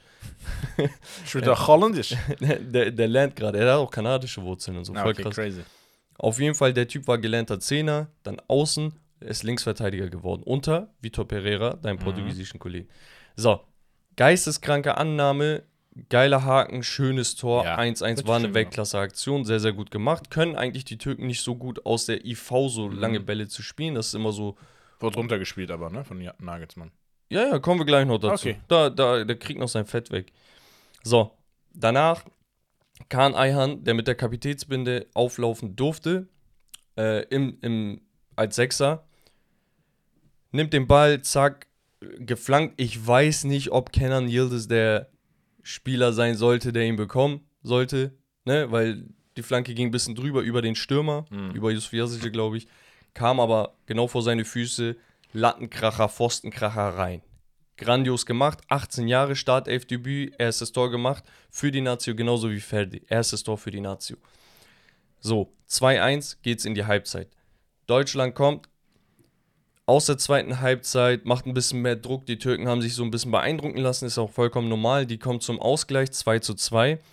Ehe dann die Türkei wieder ein bisschen engagierter spielt, natürlich wurde auch viel experimentiert, hinher, hinher. Dann gab es eine strittige Elfmeterentscheidung, wo ich sage, Bro, der Arm war draußen. Äh, Ist es eine unnatürliche Bewegung? Ja, nein, das ist immer so ein Dilemma. Man sagt aus kürzester Distanz. Am Ende des Tages war der Arm hier. So. Ich weiß, es ist komplett unglücklich, aber es ist nichts, wo man sagt, nee, glasklare Fehlentscheidung oder so. Das sind, wir, ist, sind wir mal ehrlich, schon von, von jedem Team, wo man Fan von war, hatte so eine passiert. Situation, wo man sagt, ey, für mich gar kein Elfmeter. Aber So. das ist halt so, ist es halt so. Was willst du machen? Unabhängig davon, Yusuf Sarı macht den Elfmeter rein. Auch Debüttreffer für ihn, das heißt drei Debüttreffer für die Türkei. Ähm, Salih Özcan hatte noch einen Pfostenkracher, der ähm, in der zweiten Halbzeit, glaube ich, für Ismail reinkam. So. Jetzt meine Takes. Okay? Die Türkei hat verdient gewonnen. Hätte es ein 3-3 sein können, hätte es ein 2-2 bleiben können, ja. So. Mhm. Aber die Türkei hat auf jeden Fall verdient gewonnen, da braucht man nicht schmälern. Zweiter Punkt ist, schaust du die, die, die beiden Mannschaften an, die Spieler, die auf dem Platz standen, dann ist das ein Armutszeugnis für Deutschland, die sich in sechs, sieben Monaten als Gastgeber der Welt präsentieren müssen. Denn sie spielen mit Kimmich, Gündoğan, Sané und wie sie alle heißen. Und die Türkei spielt mit einer B-Truppe, mit einem neuen Coach auch. Das heißt, dieses Nagelsmann, neue Trainer, das muss noch sitzen. Das zählt hier nicht. Montella hat sein drittes Spiel gerade gemacht. Die spielen mit 18-jährigen Kenan Yildiz vorne, der äh, von den Bayern damals aussortiert wurde, weil er zu viel Geld verlangen ha haben soll und wegen Verletzung. Mir geht es nur darum, die Art und Weise, wie du dich präsentiert hast, ist Quatsch. Du kannst dich doch nicht von, von den türkischen Fans in Berlin einschüchtern lassen. Du kannst dich doch nicht von einem, von einem Willen oder Ehrgeiz von einer Truppe einschüchtern lassen, die noch nicht mal irgendwie gefühlt fünf Spiele miteinander gespielt hat. Leute wie, äh, keine Ahnung, Hakan und sonst, wir waren ja nicht mal dabei. Der ist ja hier angeschlagen ja, oder das, sonst was. Das, das Ding ist, ich. Das ist richtig traurig. Ja, ich, ich, darf ich da reingrätschen? Ja. Ich will da reingrätschen und das ist nicht wegen deinem Take jetzt, das ist grundsätzlich medial, Social Media, also alles, was da so reinprasselt und auf diese Leute und Nagelsmann und Nationalmannschaft reinprasselt. So, wir sind jetzt an den Punkt gekommen, wo wir gelernt haben, okay, Hansi Flick, wir hatten Euphorie. Hat nicht geklappt, überhaupt nicht. Julian Nagelsmann, Euphorie des Grauens. Und ich glaube, wir sollten langsam ein bisschen mal verstehen, dass wir nicht jedes Spiel auf die Goldwaage legen können. Denn ein, wenn wir schon sagen, oh, Kai Harvard spielt als Linksverteidiger auf einmal, dann ist das, ist das doch schon der erste Hinweis darauf, dass wir sagen, okay, Julian Nagelsmann ist gerade da, dabei, sich auszuprobieren, zu schauen, wie schaffe ich es, neue Spielsysteme, aber auch neue Positionen zu finden, um das bestmögliche Paket für die Heim-EM auf den Platz stellen zu können. Dass das nicht so lief, wie er sich gewünscht hat, hat und sich auch entsprechend äußerte, ähm, sei dahingestellt. Das erwarte ich auch von einem Trainer, gerade von einem Nagelsmann, der, der, der schreckt da auch nicht zurück. Aber das jetzt wieder so als, als Komplettkatastrophe hinzustellen, das, das, das finde ich irgendwie ein bisschen fehl am Platz, weil ich mir die Frage einfach stelle, naja, von wo kommen wir denn? Wir kommen ja nicht davon, dass wir durchgehend gewonnen haben. Wir kommen ja nicht davon, dass wir sagen, oh, herausragender Fußball hat aber einfach nicht geklappt menschlich mit äh, Hansi Flick, sondern wir kommen davon, dass wir äh, gefühlt aus zehn Spielen zwei Siege geholt haben und den Rest nur Niederlagen und Unentschieden. Ich sag dir wie viel. Wir haben mit Deutschland aus den letzten zehn Spielen drei Siege eingefahren. Ja, guck mal. Darunter ein Sieg gegen Peru, gegen die USA und gegen Frankreich. Niederlagen gegen die Türkei, gegen Japan, ich glaube Ecuador, Polen, Belgien, unentschieden gegen Mexiko und Ukraine. Richtig. So, jetzt sagt man, okay, ganz, ganz viele Spiele davon waren Freundschaftsspiele. Nichtsdestotrotz sind das auch Freundschaftsspiele für den Gegner. Okay? Ja. Du kommst mit einer Motivation rein, wo du das Spiel gewinnen möchtest. Kein Spieler, kein Profi hat Bock zu verlieren. Okay? Und egal was, nichts entschuldigt aktuell die Leistung dieser Nationalmannschaft. Und das war schon immer das Problem Ja, mit, halt, ne? dieses, mit diesem Feuern von Yogi Löw, dass man einfach gesagt hat, ey, weißt du was, wir schieben dieses Problem zur Seite, dass uns einfach gerade die, die äh, Identität fehlt, dass uns auch die Qualität fehlt und, und schieben das auf Yogi Löw und dass er das nicht mehr konnte und dass der Drops gelutscht ist und irgendwann all good things come to an end.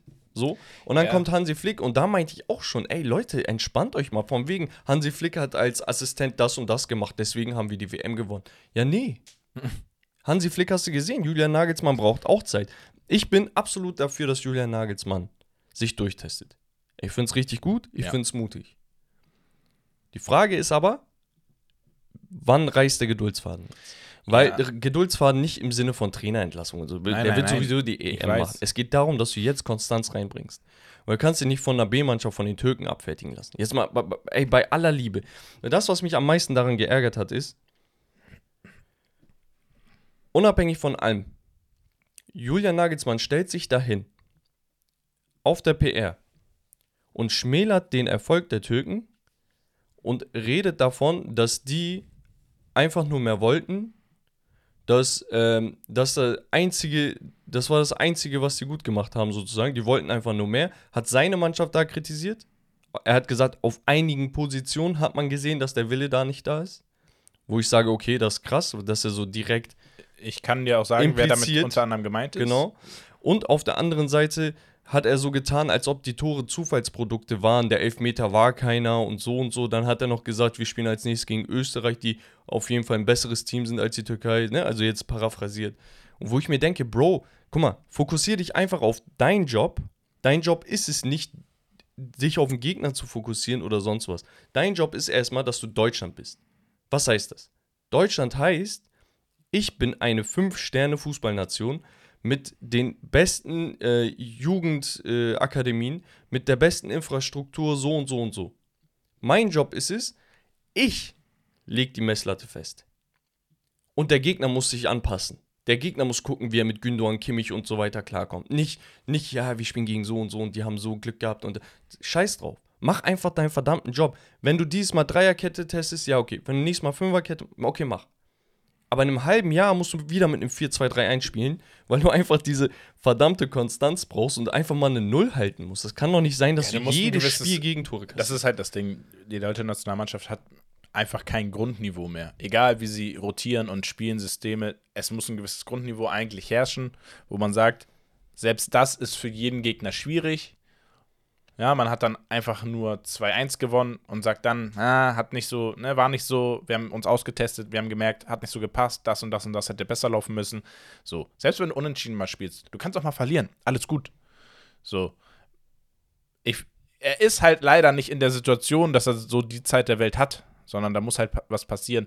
Am Ende des Tages bin ich trotzdem der Meinung, ähm, man sollte das nicht zu hoch bewerten und sondern vielleicht einfach auch mal die Leistung der Türkei vielleicht ein bisschen höher äh, ansehen, ähm, die wirklich ein sehr gutes Spiel gemacht haben, meiner Meinung nach. Weil du hast ja trotzdem hoch, hochqualitative Spieler auf dem Platz gehabt. So, und du hast jetzt keine deutsche Nationalmannschaft gehabt, die da irgendwie äh, gar nichts wusste, sondern sie haben ja auch phasenweise ein gutes Spiel gemacht. Ja, ja, also mich stört einfach nur die Tatsache, Deutschland hat in den letzten 13 Spielen, die sie gespielt haben, vier Siege eingefahren, sich bei der WM blamiert. Die letzten zehn Spiele haben wir angesprochen, allgemein einfach nicht gut, nicht überzeugend. Nichts, wo du sagst, boah, okay, jetzt läuft's geil. Dieses, du hast gegen Frankreich gewonnen, danach gegen die USA in den Freundschaftsspielen, da hast du ein bisschen durchgeatmet, so auf den. Mhm. Okay. Aber auch, wenn du weiter äh, zurückblickst, ne, die äh, Nations League damals, unentschieden gegen Italien, unentschieden gegen England, unentschieden gegen Ungarn, dann Italien abgefertigt, verloren äh, gegen Ungarn, unentschieden gegen, äh, ge gegen Ungarn, unentschieden gegen äh, England. So, ich hab voll verkackt. Ja. So. Aber es ist einfach so, seit zwei, drei Jahren sind die Leute hungrig. Okay, die Fans. Mhm. Aber scheinbar sind sie hungriger als die Spieler. Und das ist das Problem. Und da darf sich ein Trainer meiner Meinung nach nicht so hinstellen und so reden, als, ja, Wille ist nicht da, so und so. Bro, dann gib ihm den Willen. Digga, Montella macht doch nichts anderes, er kann kein Wort Türkisch, Digga. Ja. Auf, was hat er denn den Spielern erzählt? Weißt du, was ich meine? Und das ist halt so traurig, ey. Wir werden uns, guck mal, ich bin Deutsch-Türk, ich, ich route für beide Mannschaften, habe ich auch bei der letzten, äh, beim letzten Turnier gemacht, bis da die Politik so ein bisschen reingekrätscht hat für mich persönlich. Mhm. Aber ey, ganz ehrlich, Digga, ich will doch, dass Deutschland erfolgreich ist. Ich will, dass die Türkei erfolgreich ist. So, aber da musst du auch ein bisschen mehr so, Digga, es ist ein Freundschaftsspiel, man hat die deutsch-türkische Freundschaft gefeiert, am Ende setzen sich da Leute hin, reden über, ja, das ist scheiße, das ist scheiße, die haben so gemacht, die haben ein, so gemacht. Eigentlich ja, ha, habe ich noch einen dicken Take dazu. Grundsätzlich, das habe ich so ein bisschen äh, einfach auf Social Media und so weiter mitbekommen. Die Erfahrung habe ich selber schon sammeln müssen damals. Ähm, ist, ist eigentlich ein unschönes Thema, aber vielleicht einfach mal, um es anzusprechen.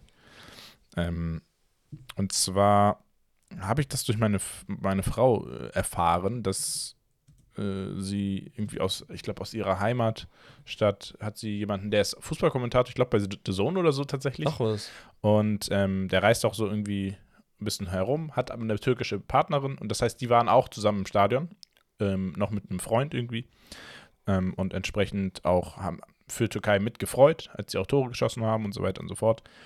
Und da kam es dann auch dazu, dass im Stadion oder auch nach dem Stadion, eins von beiden, sogar die Frau, aber auch die beiden Männer zu dritt von sechs Deutschland-Fans attackiert wurden, auch körperlich. Ne? Krass. Also die Erfahrung habe ich halt selber auch gemacht, dass sei es im Stadion, aber auch auf irgendwelchen Fanfesten und so weiter und so fort. Da spielt das Thema Alkohol natürlich eine Rolle. Ähm, aber das Thema so Aggression und Gewalt in Stadion, auch das Thema Rassismus, ist noch eine Riesennummer, die für mich viel zu häufig verschwiegen wird. Ähm, dass da Leute angegangen werden, dass da Leute wirklich äh, auch körperlich angegangen werden, ähm, auch einfach beleidigt werden und so weiter und so fort, weil sie einfach Fan von einer anderen Mannschaft sind, von einer anderen Nation.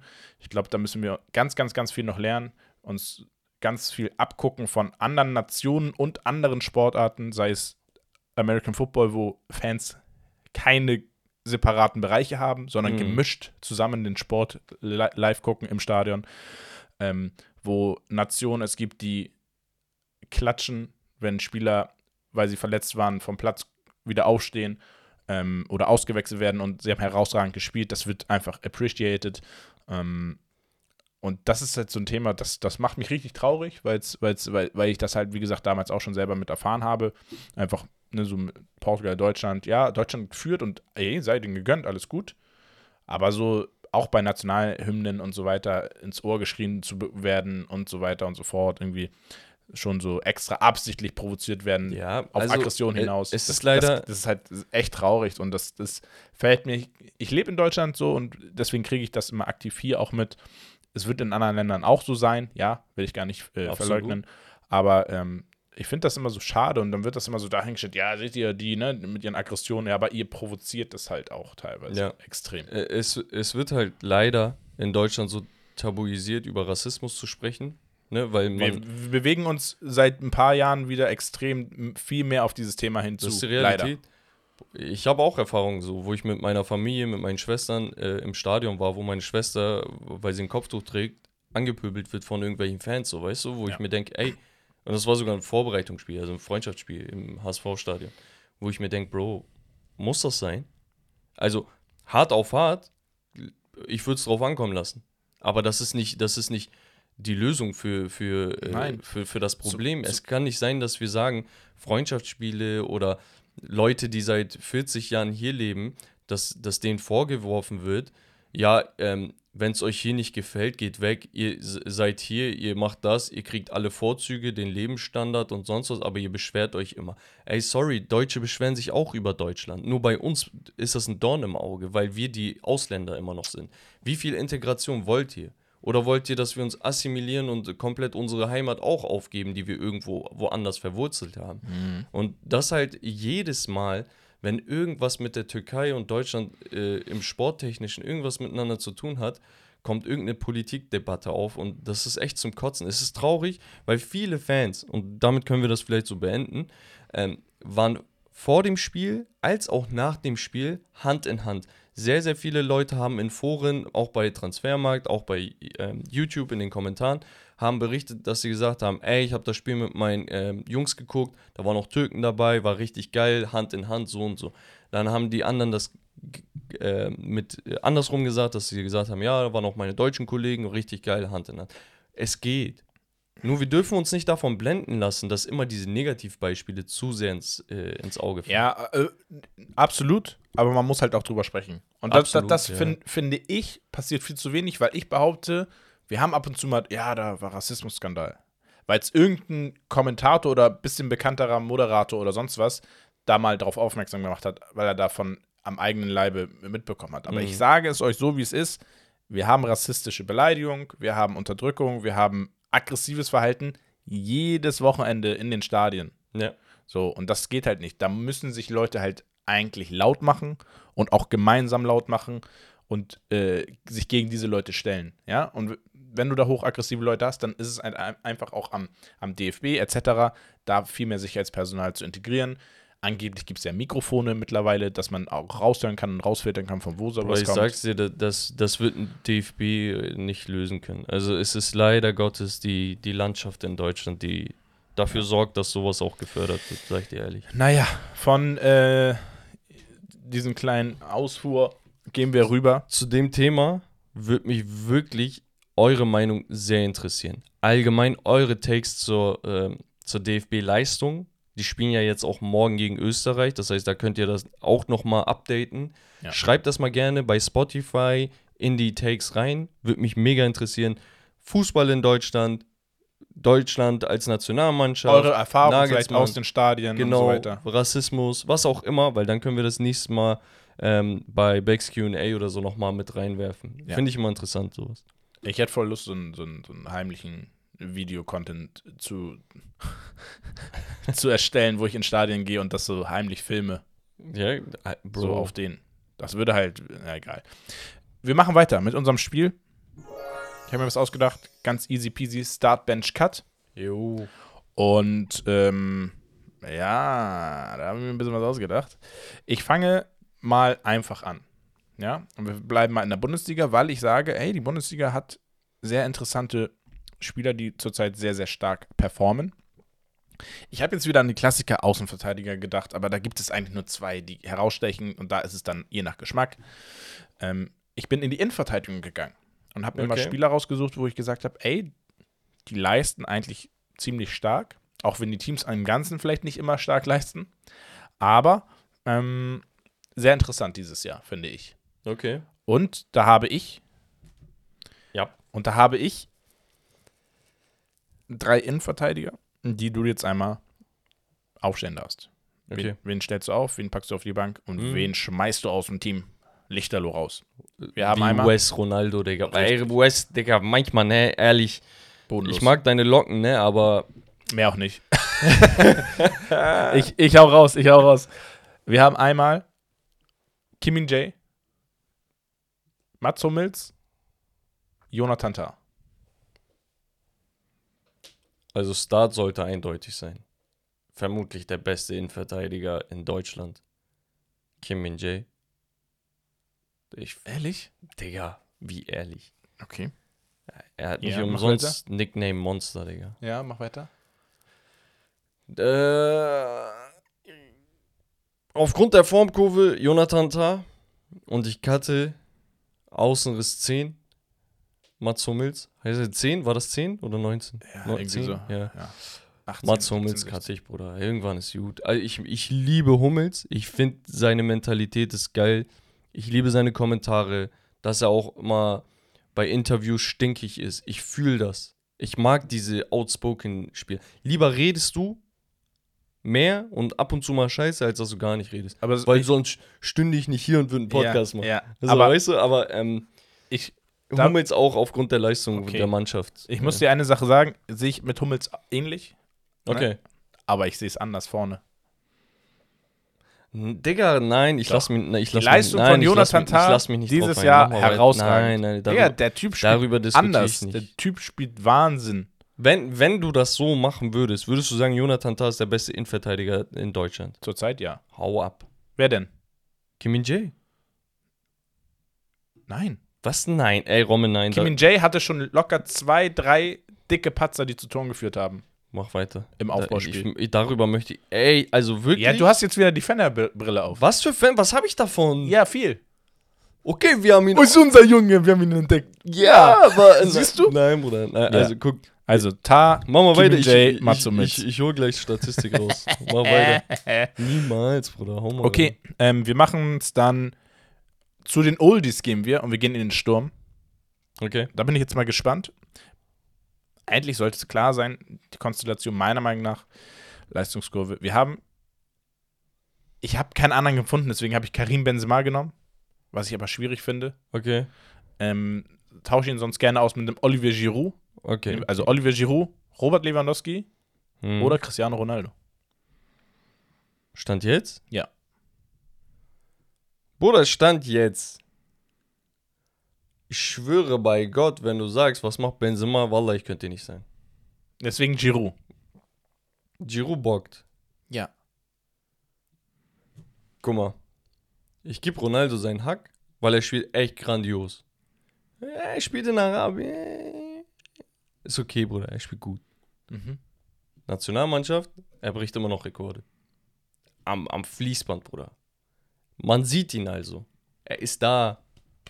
Zwei Tage, zack, du hörst wieder Ronaldo Tor. Drei Tage, zack, boah, Ronaldo hat wieder das gemacht. Doppel. Ronaldo, Bruder. Egal wie alt er ist, egal so. Lewandowski, natürlich eigentlich der Beste unter denen, aber dickes Fragezeichen dieses Jahr. Ganz dickes. Auch mit Polen. Ganz dick. Ich war im Stadion, habe mich auf ihn gefreut, Bruder. Ich habe ihn nicht gesehen. Ich hab, wo ist er? Nicht da. Giroud, Bank. Wegen seinem Fallrückzieher gegen Gibraltar als, Ja. als Maßstab. Ja. Nee, und äh, Lewandowski aktuell, nur aktuell. Ich rede nicht von der ganzen Saison und so. Aktuell, heute, kann. Lewandowski kann. Digga, stark. Ich hätte es genauso gemacht. Ehrlich? Ja. Ich dachte, das ist Nein, kontrovers, Bruder. weil man muss halt sagen, ein Cristiano Ronaldo ist mit dem Alter und wo, von wo er kommt, er hatte eine, eine extreme Tiefphase, wo man gesagt hat, oh, wird er da jemals wieder rauskommen oder ist jetzt wirklich zu Ende? ja. Ja, bombastisch. Ja, Saudi-Arabien. Er spielt aber auch gegen bessere Teams mittlerweile, weil einfach das Leistungsspektrum dort extrem angehoben wurde äh, zum Ey, Sommer. Vier Mannschaften. Ähm, trotzdem, ne, ich glaube, äh, irgendwie, er hat dieses Jahr neun Tore mit rechts, drei Tore mit dem Kopf, acht Tore mit links oder neun Tore jetzt mittlerweile auch mit so, links. so krank, ne? Ähm, also trifft mit allen Körperteilen, äh, Körperteilen wie am Fließband. Ist wirklich noch immer ein ausschlaggebender Faktor für Portugal, was ich so nicht gedacht hätte. Und ähm, ja, ein Giroud hat für mich auch immer noch einen riesen Impact bei Milan als, Mhm. als Stürmer, auch in der Champions League äh, ein wichtiger Baustein vorne. Und Lewandowski, wie du sagst, zurzeit unterirdisch. Ja. Und, und gerade bei Polen noch viel schlimmer. Er wird in Polen auch sehr kritisiert. Also die, die sind nicht so begeistert von seinen. Ja, aber das ist immer so, der Starspieler wird am meisten kritisiert. Natürlich, so, natürlich. Ne? Kimmich, davor Özil, äh, Ja. Groß, ne? Also es sind immer so, die besten Spieler, die erfolgreichsten Spieler werden immer am meisten kritisiert, So. weil von denen am meisten erwartet Ja. wird. Heißt nicht, dass die gar nicht liefern, aber du erhoffst dir halt einfach nur, dass der der Held ist, so, weißt du? Und jetzt hauen wir mal einen schönen Take raus. Zu? Zum, zur dritten Runde. Und zwar Leroy Sané, Vinicius Junior oder Mohamed Salah. Start, Bench, Cut. Mm. Okay. Ich muss einmal kurz überlegen. Ich habe. Okay. Der, der Punkt ist der. Alle in Höchstform. Aktuell. Mohamed Salah, aber seit fünf Jahren in Höchstform. Ja. Du denkst, das dippt, aber es dippt nicht. Der macht immer noch weiter. Salah starten. Ist für mich abgehakt. Danach fokussiere ich mich auf die anderen. Vinicius oder Sané. Sané letztes Jahr Weltklasse, gedippt, stärker, richtig gut gedippt und dann wieder richtig stark. Vinicius hat wie viel? 50 Scorer gehabt? Ja. Und er macht da weiter, wo er aufgehört hat. Wenn er sich jetzt nicht verletzt hätte. Zählt die Verletzung jetzt mit? Darfst du bewerten. Okay, dann gehe ich pure vom, vom, von meinem Verständnis von, wer ist der bessere Spieler? Da finde ich Vinicius besser. Gib mir mehr. Speed ist ungefähr gleich. Leroy hat leider in Anführungsstrichen nur einen linken. Ne? Er schließt auch mal mit rechts gut ab, gar keine Frage. Aber Vinicius finde ich noch mal ticken. Ah, Digga, ich will Das Sané nichts wegnehmen. Aber Vinicius Ja. ist für mich einfach noch mal ein Tick mehr Weltklasse. Ich muss, also guck mal, okay. Ich, also, ich benche Vinicius und cutte Leroy Sané. okay. Ich finde das unnormal schwierig. Ich hätte Sané, glaube ich, gedanklich zur Zeit fast schon auf die Eins gesetzt. Einfach Boah. als aktuellen Impact, den er bei Bayern München hat. Mit, äh, in der Kombo mit Kane einfach auch.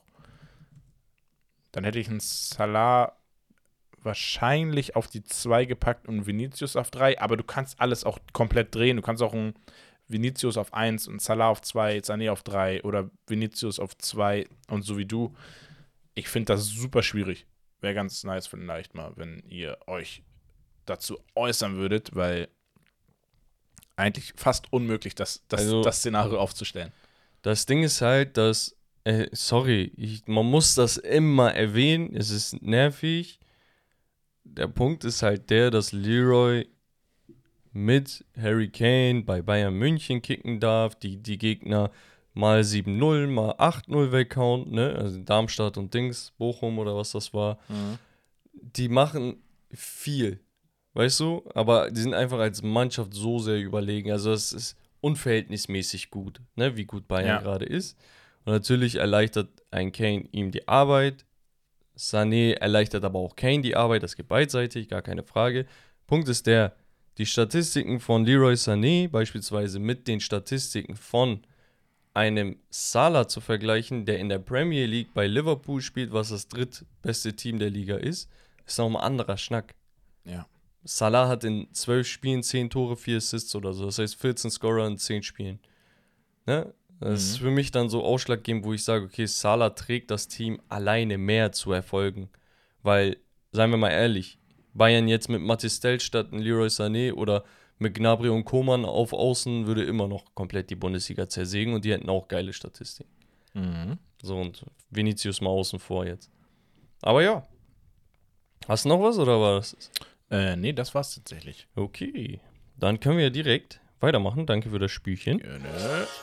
Hauptthema EM-Gruppen, da ähm, eigentlich nur kurz und knapp würde ich es halten jetzt. Ne? Also Ja, wir, haben nicht die so Lostöpfe. Dieses Jahr. Äh, Äh, dieses- Jahr, Digga. Ja, wir haben die Lostöpfe. Und ja, es gibt noch ein paar Playoff-Spots, die, die die Teams noch äh, spielen müssen, ähm, um die sie spielen müssen. Top Nummer 4 haben wir. Wir besprechen das, wir sagen, okay, vielleicht gibt es ein, zwei geile Konstellationen. Top 4. Slowakei, Tschechien, Schweiz und danach noch drei Playoff-Spots. Ich weiß gerade nicht, wie aktuell das ist, ob jetzt schon einer. Ähm, nee, also man weiß noch nicht, wer äh, genau, glaube ich, Playoffs spielt. Da gibt es noch ein, zwei Konstellationen, aber genau, die meisten stehen schon relativ Hat, safe. Hast du das letztens mitbekommen? Irgendeine Nationalmannschaft hätte lieber verlieren sollen. das war Niederlande. nee. Das war vielleicht in der Gruppe von den Niederlanden. Irland war das, glaube ich. Wegen dem Spot in der Nations League, der weitergereicht wird, weil die anderen Teams sich schon da qualifiziert werden. Ja, stimmt, Und ja. so könnten die, weil Griechenland in die Playoffs kommt, würde Irland den Spot von der Nations League oder so bekommen. Ga- Ganz wilde, kuriose Sachen. Ähm, aber ja, ich finde da die Schweiz auf jeden Fall so ein Angstgegner, wenn sie in Top 4 in irgendeiner ja, ja, Gruppe safe. landen. Das ist Schweiz geisteskrank. unangenehm, sehr unangenehm. Richtig unangenehm. Aber ja, Top 3 haben wir alle Teams. Äh, sechs Stück an der Zahl. Da können wir ein bisschen besser drauf eingehen. Also, wir haben einmal die Schotten mit äh, Scott McTominay, der Top-Torjäger. Ja. Äh, die Niederlande, was ich sehr, sehr krass finde. Serbien, auch nicht zu unterschätzen, aber manchmal so ein bisschen unkonstant. Die Kroaten, Kroatien in Top 3, was verrückt ist. Italien in Top 3, Rommel. Und dann die Slowenen. Überleg mal, wir haben äh, den letzten Europameister in Top 3. Wir haben den äh, WM-Dritten Dritten und davor zweiten. und äh, davor Zweiten. Und Und, die davor äh, die Oranje, die auch mal bei der WM mitgespielt haben. Ja, die war auch dabei. Ne? Auch mal vize Das ist krank. Also, aber guck mal, da, da, ein bisschen Quatsch. Guck mal, ich sag warum. Top 2. Haben wir Ungarn, die Türkei, Dänemark, Albanien, Rumänien und Österreich. Das sind jetzt alles Teams, wo du sagst, ja, ist gut. Aber das ist kein Angstgegner. Das die, du hast nur Angstgegner, Das- weil du denen die Underdog-Rolle Das zuschreibst. sieht voll aus, als wenn so Top 2 und 3 einfach verwechselt wurden. ich schwör's dir sogar. Also Also, damit no, will ich gar nicht disrespekten. no front, ne? Nein, aber, Ähm, aber seien wir mal ehrlich jetzt. Ja, ich greife jetzt keine Nation direkt an. Ja. Bei den Türken darf ich's. So haben wir den, den Joker. Nee, aber ähm, seien wir mal ehrlich, die Niederlande ist besser als die Türkei. Kroatien auf dem Papier ist eigentlich besser als die Türkei.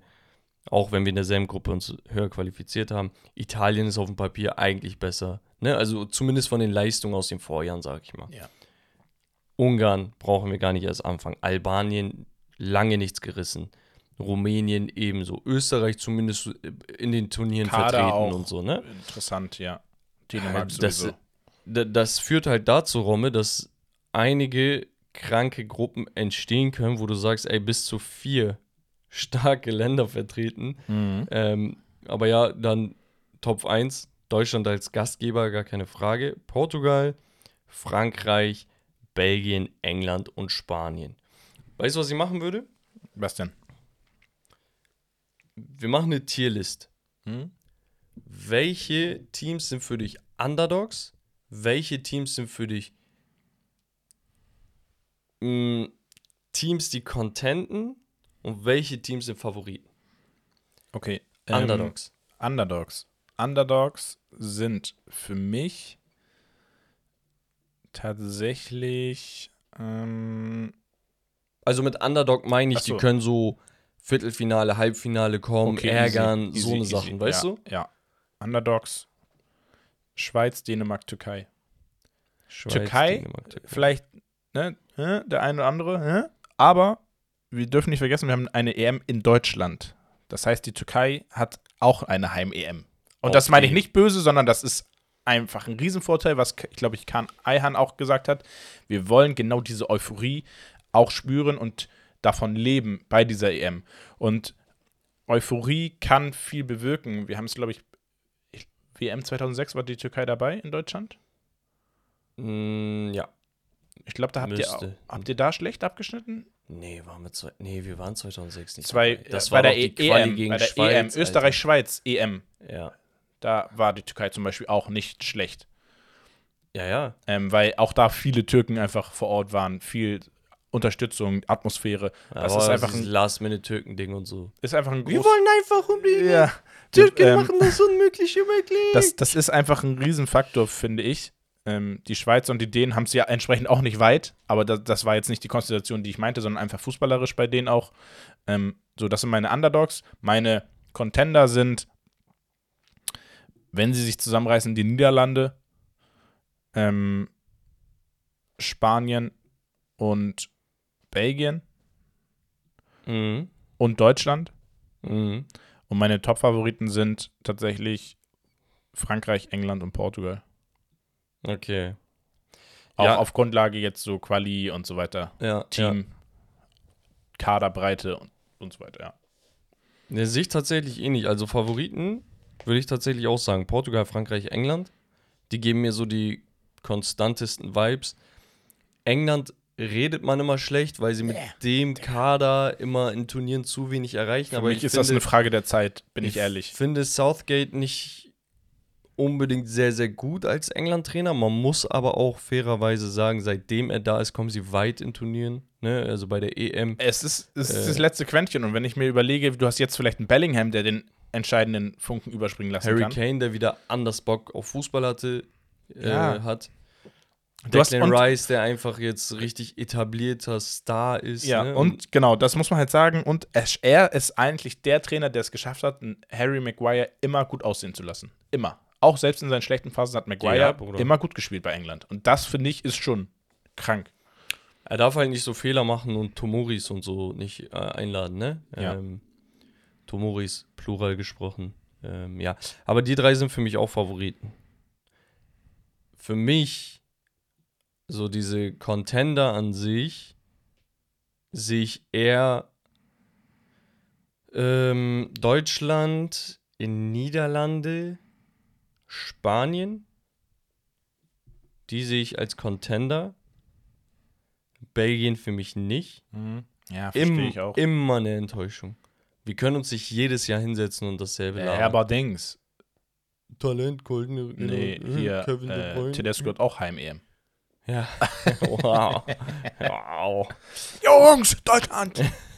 Und die Nee. so, hä, Junge, was Also, kennst du dieses Benefit of the Doubt? So, wenn du, wenn im Zweifel für einen Angeklagten, Bruder, wie oft willst du angeklagt werden, Digga, bis du im Knast landest? Äh, die, die wurden ja, die, da war jedes Jahr Zweifel für einen Angeklagten und man hat dem vergeben. Nächstes Jahr, nächste WM, Also, EM, man- jedes Mal kläglich. Man muss halt sagen, ne, dass, dass wir einfach fantechnisch mit Deutschland als Gastgeber und den Teams, die dabei sind, geisteskranke Stimmung hier haben werden. Weil, ja, ja. guckt, eu guckt euch mal an, wir haben Frankreich, Belgien, ähm, England kann man auch schon fast als sehr nah, die sind sowieso verrückt, äh, Österreich, Italien, Schweiz, Tschechien, Dänemark, Niederlande, Türkei sowieso, Ungarn auch nicht weit.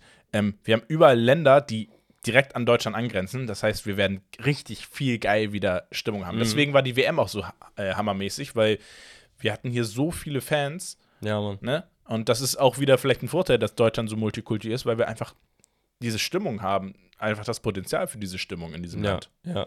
Und äh, so Underdogs sehe ich tatsächlich Kroatien, die Muss man immer Türkei, mitzählen, ja. ähm, die Schweizer können immer gerne einen ärgern.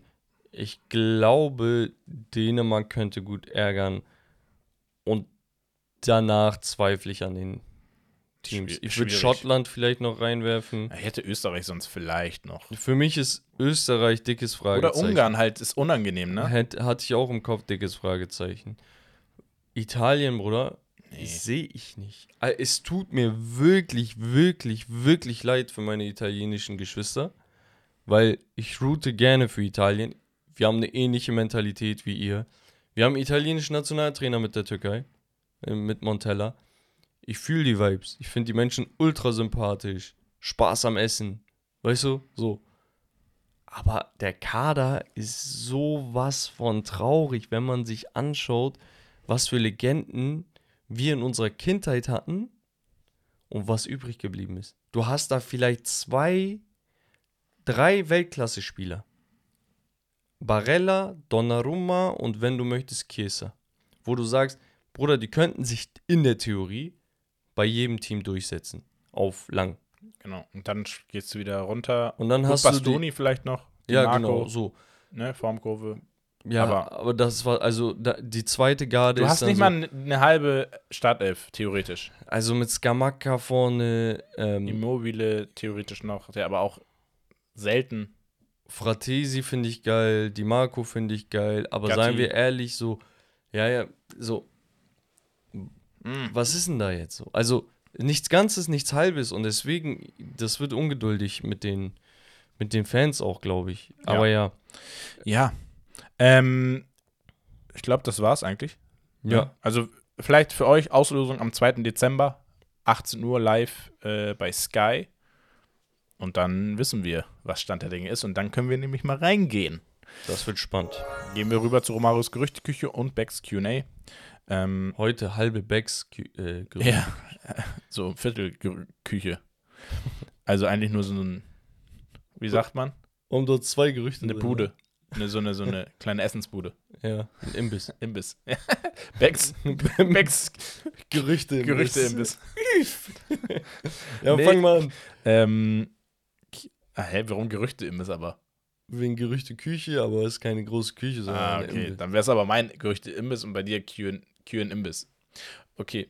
Digga, was, was, was? Wir haben äh, folgende, ich gehe die mal durch, die vielleicht nicht so spektakulär sind. Forsberg äh, wechselt zu New York Red Bull und Gulaschi eventuell auch.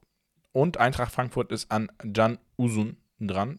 Den kenne ich jetzt nicht. Kannst du da was zu sagen? Boah, der, er ist Wunderkind. Echt? Der Nürnberger. Ah, 17 Jahre, ja, ja, komplett okay. zweite Liga am Bomben. Also als Spielmacher, als äh, jemand mit starkem Abschluss, physisch sehr, sehr gut für sein Alter. Also er ist einer der Spieler, wo man hofft, dass er sich für Deutschland entscheidet. Es geht wahrscheinlich in Richtung Türkei. So, ähm, ich weiß nicht, ob er sich schon entschieden hat, ähm, aber ein grandioser Typ. Also er war einer der Lichtblicke dieses Jahr schon. Einfach mal einsetzen, Türkei. Ich, also ich, ich meine, der hat sich für die Türkei entschieden, äh, Okay. U-Nationalmannschaft zuletzt, aber ich Ähm, bin mir nicht sicher. Dann haben wir ähm, Yusufa Mokoku, der eventuell vor einer Laie zum ersten FC Köln stehen soll. Wäre für ihn, glaube ich, an sich spielpraxistechnisch nicht verkehrt. Ist die Frage, tust du dir den Gefallen mit Köln in der jetzigen Situation? Ja, das Ding ist, Mokoko hat verschlafen, Bruder. Ich sag's, wie es ist. Nicht, nicht fußballerisch, einfach so den Karriereschritt. Ey, Digga, die holen sich für 40, 45 Millionen oder sonst was, holen sie Sebastian Aller.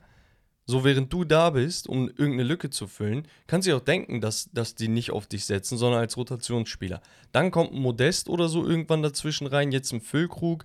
Also, du merkst, Adiyemi, der theoretisch auch Sturmspitze mal gespielt hat, ich weiß, der ist Mhm. außen besser, auch wenn formtief. Aber Daniel Mahlen, der theoretisch Sturmschwinger, die haben da so viele Optionen, Bruder. Die, wenn sie auf dich bauen würden, wärst du jetzt schon in deinem vierten Jahr oder was das jetzt auch ist, Stammspieler Ja. und nicht irgendein Rotationsspieler. Ja. Dann haben wir ähm, Ferdi zu Neapel, Arsenal und AC Milan, die Interesse haben. 30 Millionen Aushängeschild. Genau, das ist der, den ich angesprochen habe, Ja. der Linksverteidiger der Türkin, Ferdi Kadıoğlu. Wie gesagt, überragender Typ, gelernter Zehner, danach Außenspieler, hat überragende Technik, das hat man auch gesehen, hat einen Abschluss, der hat hin und wieder immer geile Aktionen, versteht sich bei Fener auf dem linken Flügel mit ähm, als Linksverteidiger mit Dusan Tadic unnormal, der lernt auch gerade sehr, sehr viel. Man, man unterschätzt wirklich den Einfluss von so einem Routinier. Und diese drei Teams explizit sind seit anderthalb Jahren dabei, den zu scouten. Dann sind da immer wieder Teams wie Newcastle und Co. Aber das ist ein Kandidat für die, für die Top-Teams. Und so viele gute offensive Außenverteidiger gibt es nicht, die dann auch noch unermüdlich verteidigen. Äh, mit so viel Einsatz, 24 Jahre alt, der wird höchstwahrscheinlich wechseln, unabhängig davon, ob Fenner die Meisterschaft holt oder nicht. Mhm. Also es wäre halt schon wieder so ein nächster Banger, ne? nachdem du halt Kim Min Jae schon rausgebracht hast, ein Arda Güler, der für 24 Millionen oder so, ähm, oder 20 mit Boni, 30, 40 Millionen am Ende gewechselt ist, jetzt nochmal so ein Spieler, kann sich vielleicht sehen lassen. Ja. Altay Bayındır, der bei United gelandet ist als Torwart, Backup und so weiter. Ja, wir hatten aber noch was bei Bayern. Äh, Chupo Muting und Saar können wohl Bayern im Winter verlassen, Romme. Wo, wo ich sage, ja, ist vielleicht ein richtiger Schritt. Auf der anderen Seite, Chupo finde ich ein bisschen traurig, wenn er geht. Ist so, so ausgenutzt und jetzt Harry Kane, jetzt kannst du Abstand nehmen, so mäßig. bisschen traurig. Und dann hast du noch geschrieben, also, oder nee, warte, ein fixer Transfer bei den Bayern, wenn wir schon dabei sind. Mhm. Äh, Nestroy Irankunda, das ist glaube ich jetzt schon so acht, neun Tage her. Ja. Ähm, der ist jetzt fest verpflichtet worden. Der ist, ich glaube, australische Wunderkind. Ähm, ja, für, für eine kleine Summe eigentlich, für so ein Talent. Man redet immer von super Talent und dies und das, aber ich glaube, der kann wirklich was werden. Und dann dein Jonathan Tah. Was Ja. ist da los? ähm, soll in England für Gerüchte sorgen. Und zwar Manchester United, Newcastle oder West Ham sollen an ihm stark interessiert sein. Also West Ham und Newcastle, beziehungsweise West Ham hauptsächlich schon vor der Saison. Aber die Konkurrenz äh, ist stärker geworden aufgrund seiner Leistung einfach. Also West Ham würde ich nicht fühlen. Wäre aber so ein klassischer West Ham-Transfer, um ehrlich zu sein. Ich finde, das wäre ein klassischer United-Transfer, aber ich habe Angst, dass wir in ihn reinscheißen würden und er in uns. Ich glaube, das ist kein gutes Match einfach. Ähm, und Newcastle würde ich tatsächlich fühlen, wo ich aber auch ein Fragezeichen hinter habe, weil die haben eigentlich sehr viele Innenverteidiger, die leider immer verletzt sind, aber es würde zwangsläufig bedeuten, dass Spieler wie Lascelles und keine Ahnung, ähm, Dan Burn war da, glaube ich, äh, irgendwann den Verein verlassen müssen. Botmann ist ja gerade verletzt, der eigentlich überragend ist. Aber ja, ist auch sehr interessant. Gut, das war's, glaube ich, ne? Von deiner Gerüchteküche. Das war's von meiner Gerüchteküche. Ja. Ähm, gut, wir haben 9 Uhr. Ich glaube, du hast ein bisschen eilig, ne? ja. Ähm, Backs QA, wollen wir das auch? Hast du noch? Ja, wir können es auch aufschieben. Mir ist das egal. Wir haben ja Stunde 32 wieder Leute, ganz ehrlich. Also, gibt genug zu hören hier. Wow. Ähm, ja. Gut, dann, dann würde ich das nächste Mal ranhängen. Wir haben Good auf jeden. Fall ein paar Fragen bei Spotify bekommen und natürlich auch auf Instagram. Immer Mhm. mittwochs. Da könnt ihr eure Hot Takes und Fragen und so reinhauen. Die besprechen wir dann nächstes Mal. Ansonsten, liebe Leute, vielen Dank fürs Einschalten. Wie immer, bewertet den Podcast, teilt das Ganze mit euren Freunden. Romme macht ein paar Dance Moves. Und ja, Yay! Das war's von- Steak Lobster. das Beste vom Besten. Peace. Ciao und tschüss und Küsse.